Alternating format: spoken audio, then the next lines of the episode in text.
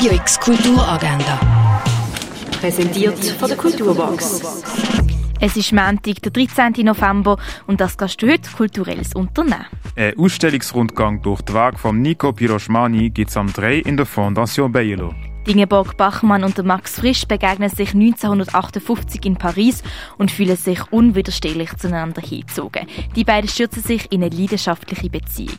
Doch die Liaison ist von Anfang an prägt von Reibungen und Auseinandersetzungen zwischen den zwei eigensinnigen und kompromisslosen Persönlichkeiten. Die Geschichte von diesen zwei zeigt der Film Ingeborg Bachmann Reise in die Wüste. Er läuft am 20 vor 4 und 20 ab 8 im Kultkino Atelier. Die Ausstellung Have You Checked the Children läuft momentan in der Kunsthalle Basel.